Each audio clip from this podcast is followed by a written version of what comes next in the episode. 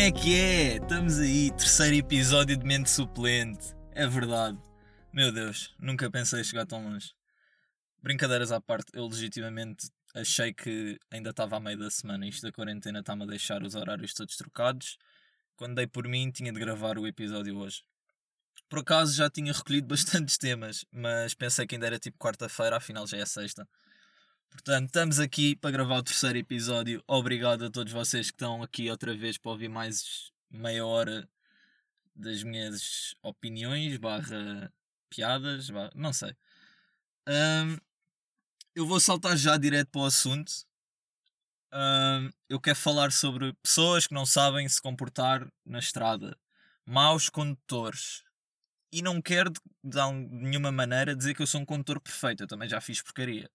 100% de certezas que já cometi uma infração ou outra, já fiz algo que não devia. Mas eu nunca faço isso colocando outras pessoas em risco. Se eu estiver sozinho na estrada, eu às vezes até sei que estou a cometer a infração e penso, é pá, sim, mas eu estou num sítio que isto não, não está a atrapalhar mesmo ninguém.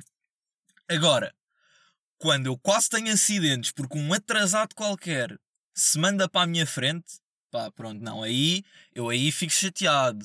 Chateado.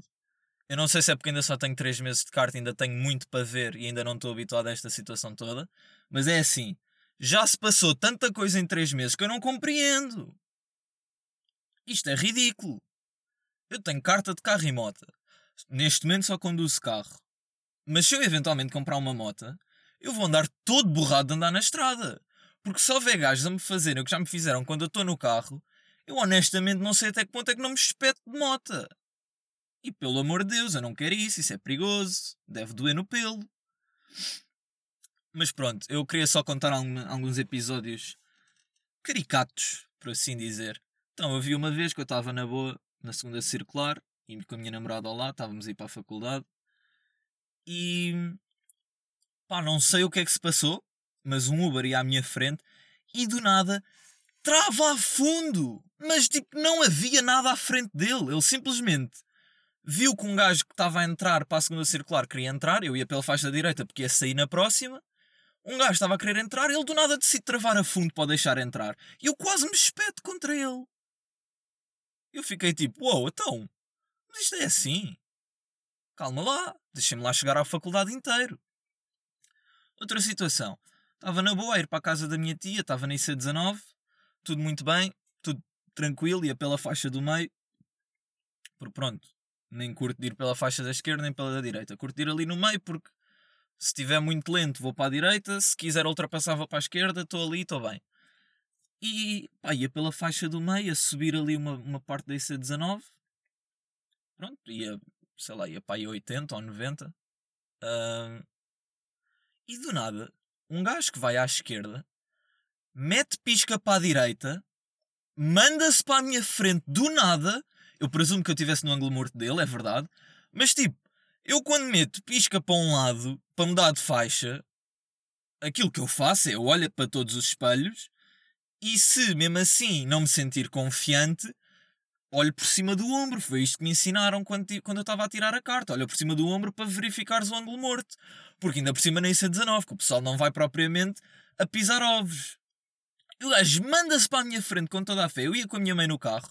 Eu trava fundo, apito e o gajo faz-me aqueles quatro piscas a pedir desculpa. Eu penso, bro, tudo bem, agradeço, pelo menos pedes desculpa, mas é pá, da próxima escusas, pelo amor de Deus. E depois a minha mãe, ai, mas não vais tão depressa. Eu, oh mãe, eu estou na ICA 19, estou a 80 ou 90, a culpa não foi minha. Se eu fosse em excesso de velocidade, tudo bem, podias reclamar que eu até tinha um bocado de culpa, mas eu não ia. Eu ia no meu cantinho sossegado a seguir o trânsito. E um gajo manda-se para a minha frente, eu pronto. Isto é impressionante, eu não sei. Não, não tenho palavras para estas pessoas, eu não percebo. Esqueceram-se ao longo dos anos como é que se conduzia bem. Pá, depois outra é fazer rotundas mal. Aí é bem. Ai, o que eu me passo. Então, eu entro numa rotunda. Uma rotunda grande, que tem quatro faixas. Entro pela esquerda porque é assim na quinta saída. Ou seja, entro na mais adentro possível e vou saindo e aparece um chique esperto que entra para a segunda, faz a rotunda toda por fora e quase que causa três acidentes por pessoas que estavam a fazer bem a rotunda. Então, isto é assim? Isto não é assim. Primeiro, ninguém quer ter um acidente na rotunda, porque é um stress tremendo, de certeza absoluta. Porque sair do carro a meio de uma rotunda, ficar ali a empatar toda a gente durante bué da tempo até chegar a polícia. Ou a tratar enquanto se trata das papeladas amigáveis. Pá, desnecessário, desnecessário. E o pior nem é quando são estas rotundas grandes. Nestas rotundas grandes ainda dá para começar a fazer o pisca cedo e o pessoal apercebe-se e dá espaço para passar e pronto, até que nunca tive problemas. Quando era eu a conduzir, já tive um problema nessa rotunda com um amigo meu a conduzir, quase tivemos alto acidente. Ele teve de dar mais uma volta à rotunda porque alguém o cortou pela, por fora da rotunda. Foi completamente ridículo, mas nem, nem quer pensar muito nisso para não ficar mais chateado. Mas quando são aquelas rotundas pequenininhas, que tipo só há duas ou três saídas, pá, eu tenho por hábito, se vou para a segunda saída, entro pela faixa da esquerda para a faixa de dentro, que é para o pessoal que vai para a primeira sair logo e eu não estar a atrapalhar ninguém. E quando me aparece um atrasado que eu, me, que eu olho para ele, olho para a cara dele, e quando vou com a minha mãe ou com a minha namorada no carro, ou com o que quer que seja, eu olho e digo: Este gajo vai fazer a rotunda por fora, eu vou-me passar. E não é que fazem sempre a rotunda por fora e eu passo. Pois o que é que eu faço? Tenho de acelerar no meio da rotunda para me mandar para a frente deles. Que é para depois, se tivermos o acidente, eu dizer: Então, amigo, mas quem é que estava a fazer bem a rotunda? Pois. E agora, quem é que vai pagar as moças do meu carro? Não sou eu. Porquê? Porque eu fiz bem a rotunda. E o senhor não. Pois, pois. Engraçado, não é? Agora temos, to temos todos um monte de trabalho. Olha que engraçado, que bonito. Que bonito conduzir mal e ter a mania que se manda na estrada. Não, somos imensos na estrada. Ninguém é dono da estrada. Toda a gente tem de saber respeitar e é por isso que há sinais de trânsito e regras de trânsito. Se há sítios onde eu acho que os limites de velocidade estão ou altos demais ou baixos demais, acho. Se posso mudar alguma coisa? Não, tenho de me limitar a respeitar. Se não, se não respeitar, estou sempre sujeito. Estou por minha conta e risco. Mas tenho de ter em consideração que se há mais pessoas na via, eu posso estar a pô-las em risco. E eu não quero isso. Eu não quero sentir culpado nunca na vida por causar um acidente e matar uma família. Pá, pelo amor de Deus, ganhem noção. Quando se sentam no carro, Concentrem-se, foquem-se e façam bem as coisas, pelo amor de Deus. Já para não falar a quantidade de gente que eu já vi ao telefone a conduzir. Aí é bem, mas vocês são todos loucos. Eu tenho medo de trocar a música quando estou a conduzir. E é só carregar num botão. Ir com o telemóvel ao ouvido. A conduzir. Mas onde é que isto já se viu? Então, mas vocês não aprenderam? Não se vê nas notícias, não se vê em todo o lado. A polícia não avisa que não se pode conduzir ao telemóvel. Eu não digo para terem as duas mãos no volante, que eu também me canso de tiver as duas mãos no volante. Mas é pá, metam outra mão na perna, ou sei lá, coçar o queixo, ou a barba, ou sei lá eu, inventem. Agora o telefone, mandar mensagens também.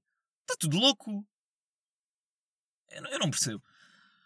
Ai, fico mesmo triggered com estas coisas, mas pronto, uh, vamos passar para o próximo tópico. Eu já estou a falar disto há bem da tempo e já perceberam o quanto eu detesto pessoas que não sabem conduzir.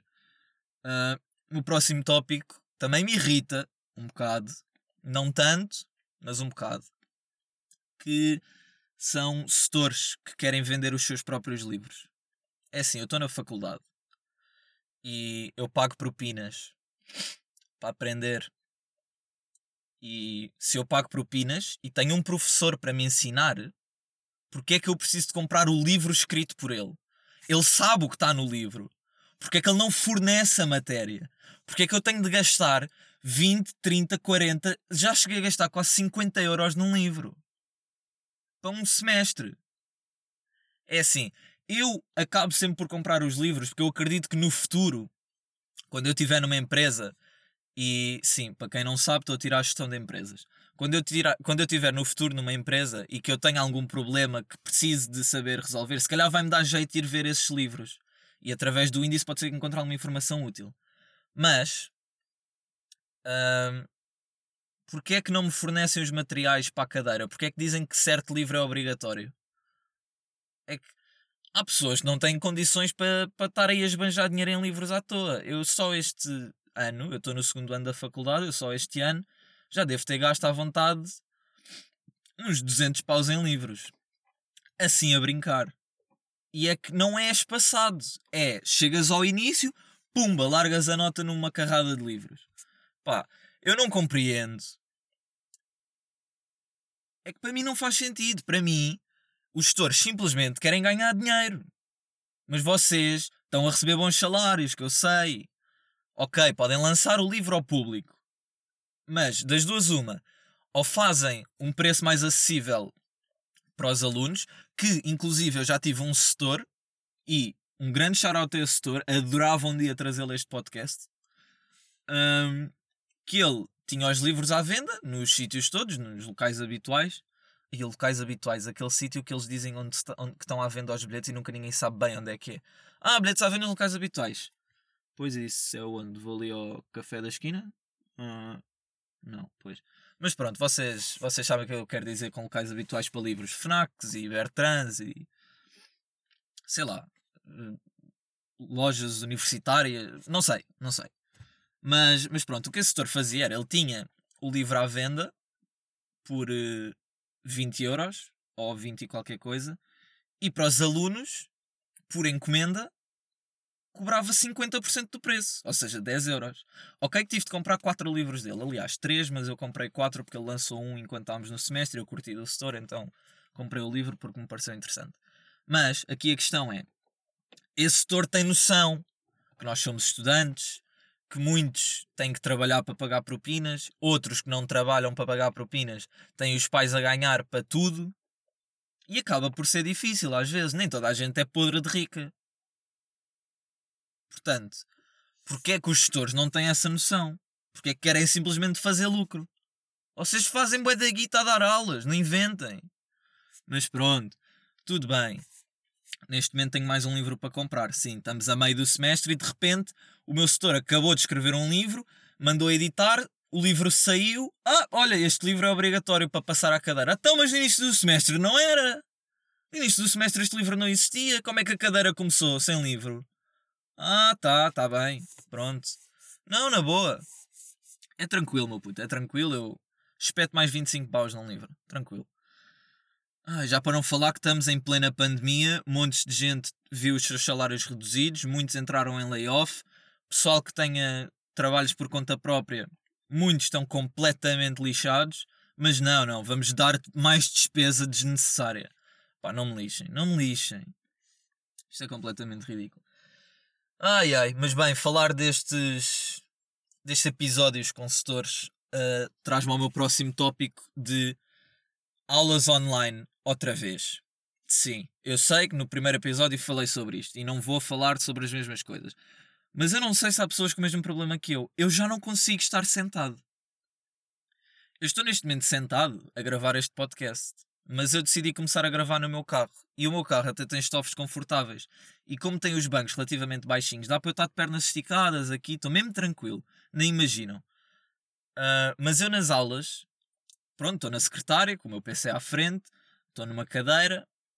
Uh, a minha cadeira é confortável, não vou mentir. Mas eu já não tenho posição para estar sentado. Eu cruzo a perna direita sobre a esquerda, passado dois minutos está-me a doer o joelho. E eu penso, bem, vou descruzar e cruzar a outra sobre esta. Pôs-a no chão, estava-me a doer o joelho, já me está a doer a perna toda a estar apoiada no chão.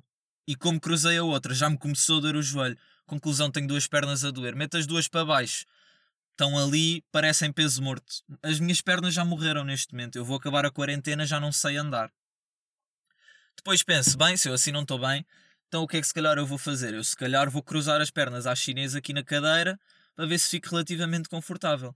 E eu fico, mas mais uma vez é durante dois minutos, até me começar a doer qualquer coisa e eu sentir que tenho 83 anos e estou a caminho do, do caixão. Não estou, não estou. Eu tenho 19 anos, sou saudável e até faço exercício físico.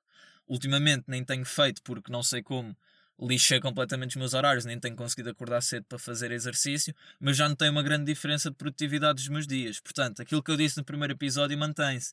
Acordar cedo é essencial, fazer exercício dá grande energia para o resto do dia. Portanto, tenho de voltar a essa rotina o mais, mais rápido possível. Até lá, vou-me só ficar a queixar das minhas dores nas pernas quando me sento. Ah, e depois ainda tenho outra.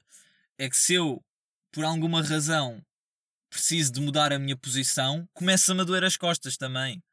É assim, eu já não aguento. Eu, eu preciso de movimento regular. Ou seja, eu preciso de sair de casa, eu preciso de ir para a faculdade ir da sala até ao café, ir do café à casa de banho, ir outra vez para a sala. Tipo, o mínimo de movimento.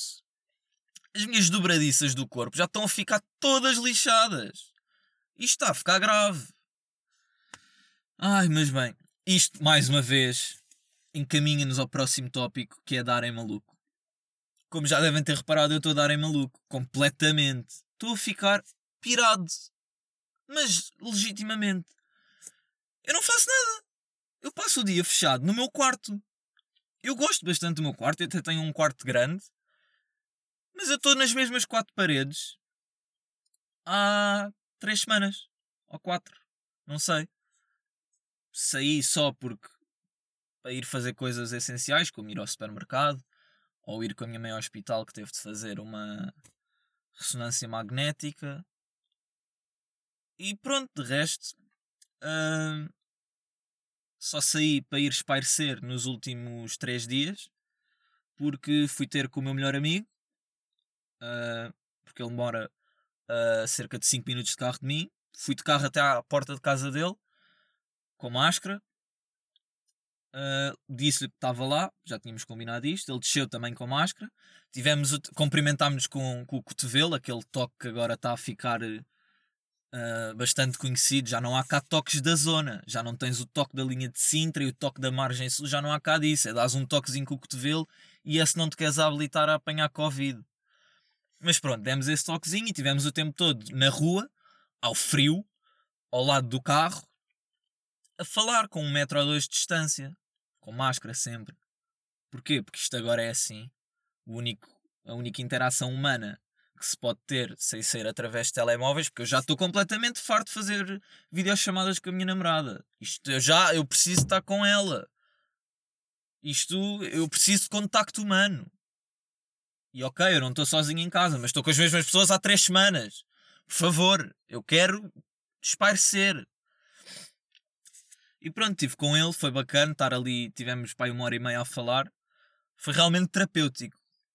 Estar só na rua, à frente de um prédio, a conversar durante uma hora e tal. E nem tínhamos grandes temas para falar, foi só falar do que é que tínhamos feito, que obviamente passou bastante por estar em casa.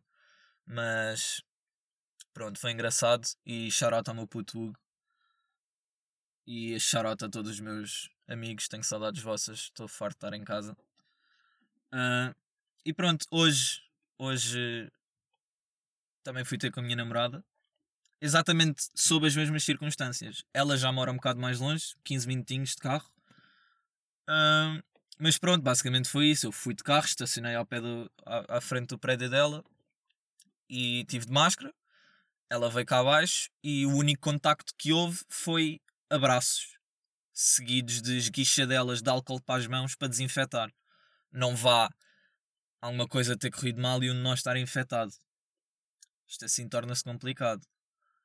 E torna-se ainda mais complicado, porque eu sei que há muita gente neste momento que se calhar está a ouvir e tem namoradas ou namorados e tem a cena de ah, mas o meu namorado vem à minha casa e como só vai da casa dele para mim e não sei o que, está tranquilo.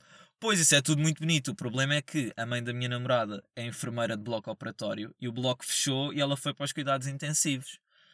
Não está na parte uh, diretamente em contacto com infectados, mas não deixa de ser um risco. E tendo em conta que a minha avó está em minha casa e a minha mãe tem problemas respiratórios, eu não quero correr risco de apanhar. E também espero que ela não apanhe, nem a mãe dela.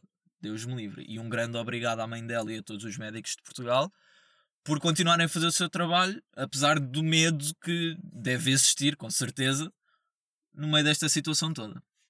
Mas pronto, ir espairecer foi bastante bom. Recomendo, se puderem fazer isso, mas por favor mantenham distâncias de segurança, usem máscaras, levem desinfetantes, levem álcool, façam tudo com mil e um cuidados.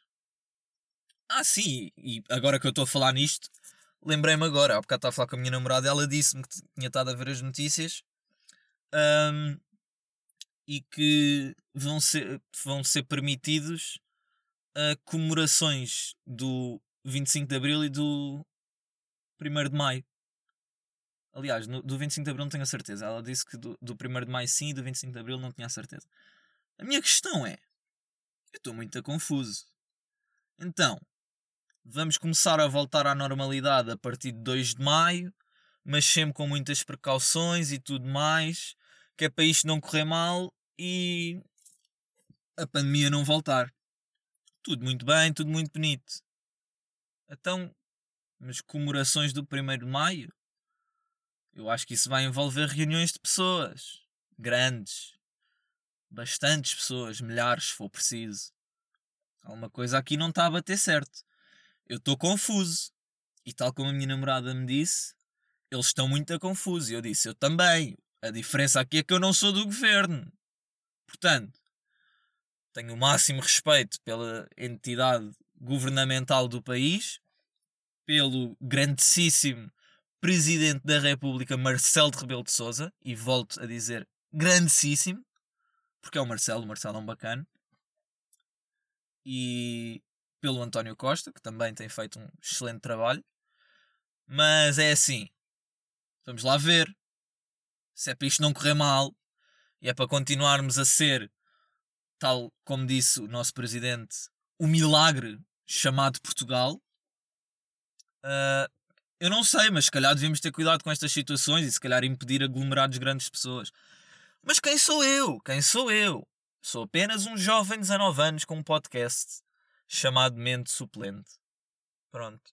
Este sou eu. Olá. Chamo-me Morse. Entretanto, uh, vi uma notícia bastante engraçada que, por um lado, fez-me rir, uh, por outro, fez-me sentir mal, que é sobre os ingleses e o Brexit.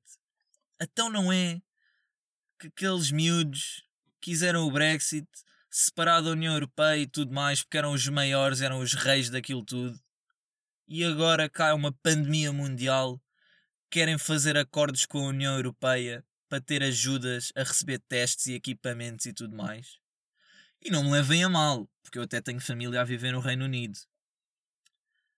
Uh, mas é assim: se vocês são os maiores e podem ter a independência toda e só estão a ser prejudicados por estar na União Europeia, então agora quem é que está a ser prejudicado?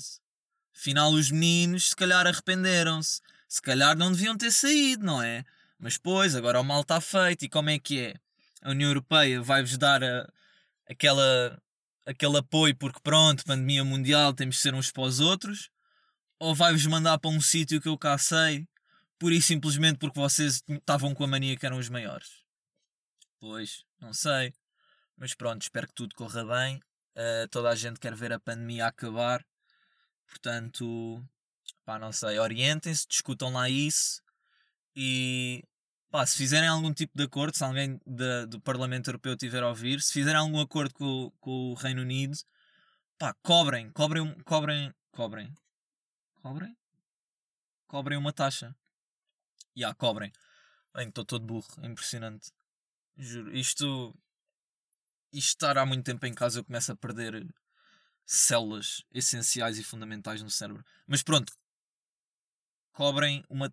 Ah, Aí, bem, isto não me está só nada bem. Façam-nos pagar. Era isto que eu queria dizer. Façam com que o Reino Unido pague qualquer coisa.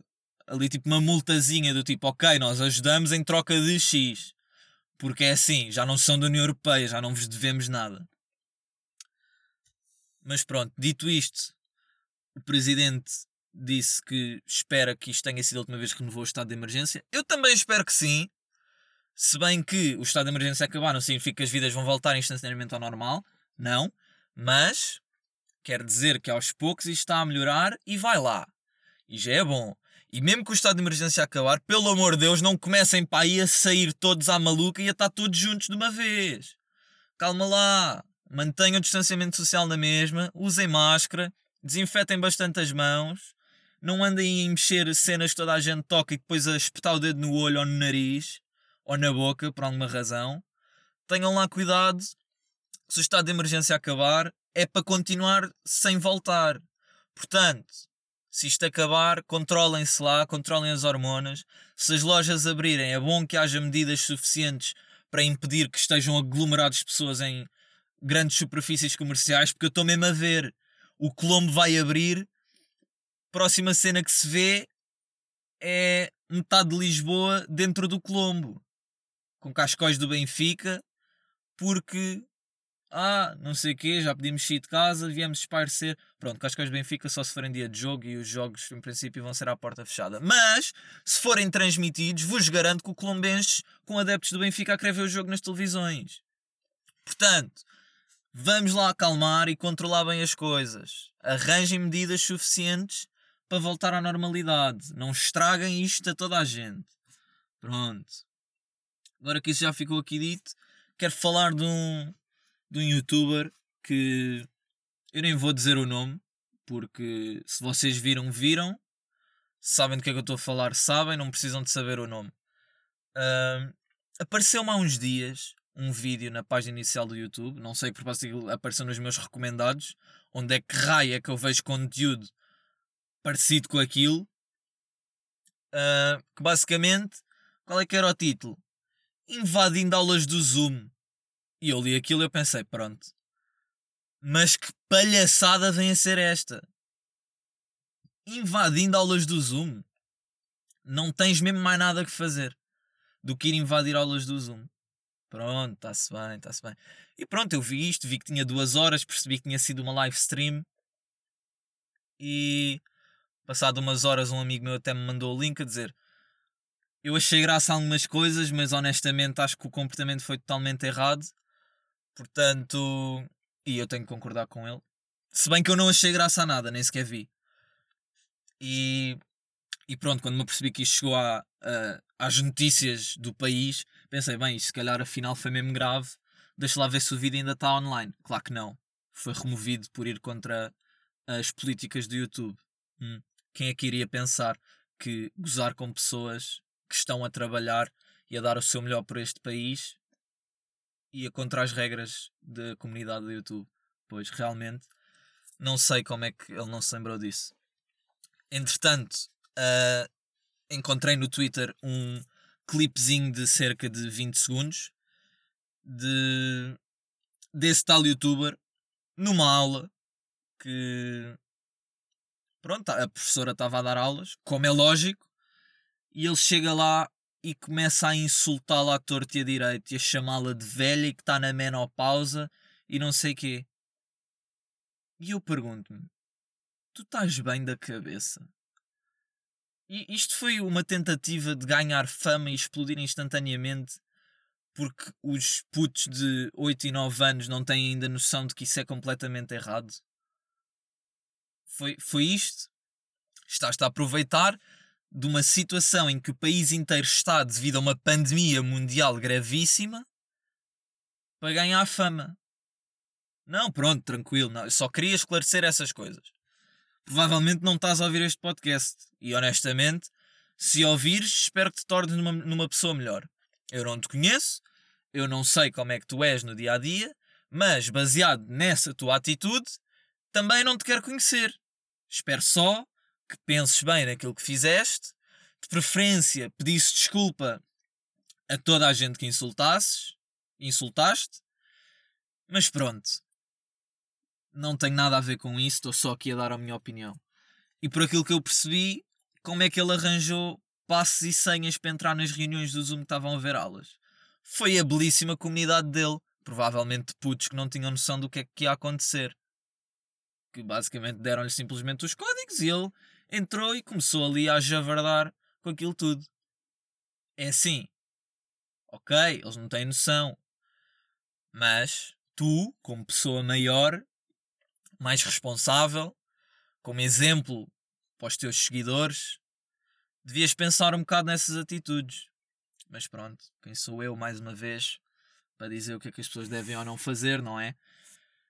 Próximo tópico: recrutamento militar a minha mãe veio hoje ter comigo porque anunciaram, o Ministro da Defesa anunciou que ia fazer uma lista de não sei quê, blá blá blá blá blá blá blá blá blá. Eu fui pesquisar e o que é que eu descobri?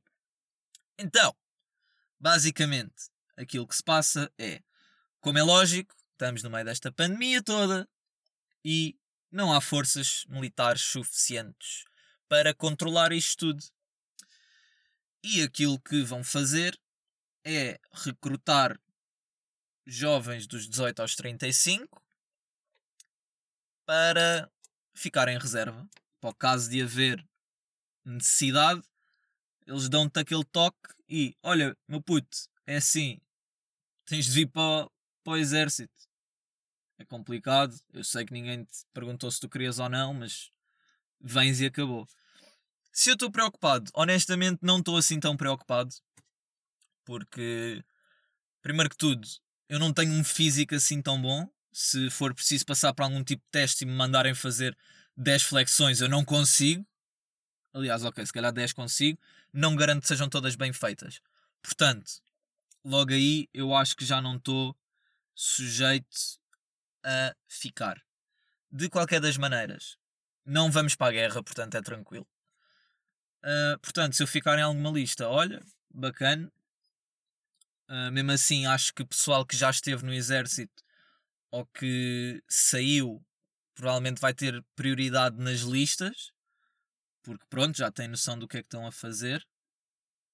E por essa razão não estou muito preocupado. Já para não falar daquelas pessoas que não foram ao Dia da Defesa Nacional, que, segundo aquilo que nos disseram no Dia da Defesa Nacional, que eu me lembro bastante bem, é todos aqueles que não aparecerem, quando houver alguma situação em que são chamados, esses são sempre chamados primeiro. Portanto, de certeza que ainda há uma carrada de gente à minha frente. Portanto, eu estou chill. E não estou assim muito preocupado com isso. Estou um bocadinho, mas nada demais. Continuo a viver da mesma maneira. E a minha última novidade que me deixou bastante feliz. Dia 2 de maio, os cabeleireiros vão abrir. Vocês não têm noção. A minha felicidade quando eu soube isto.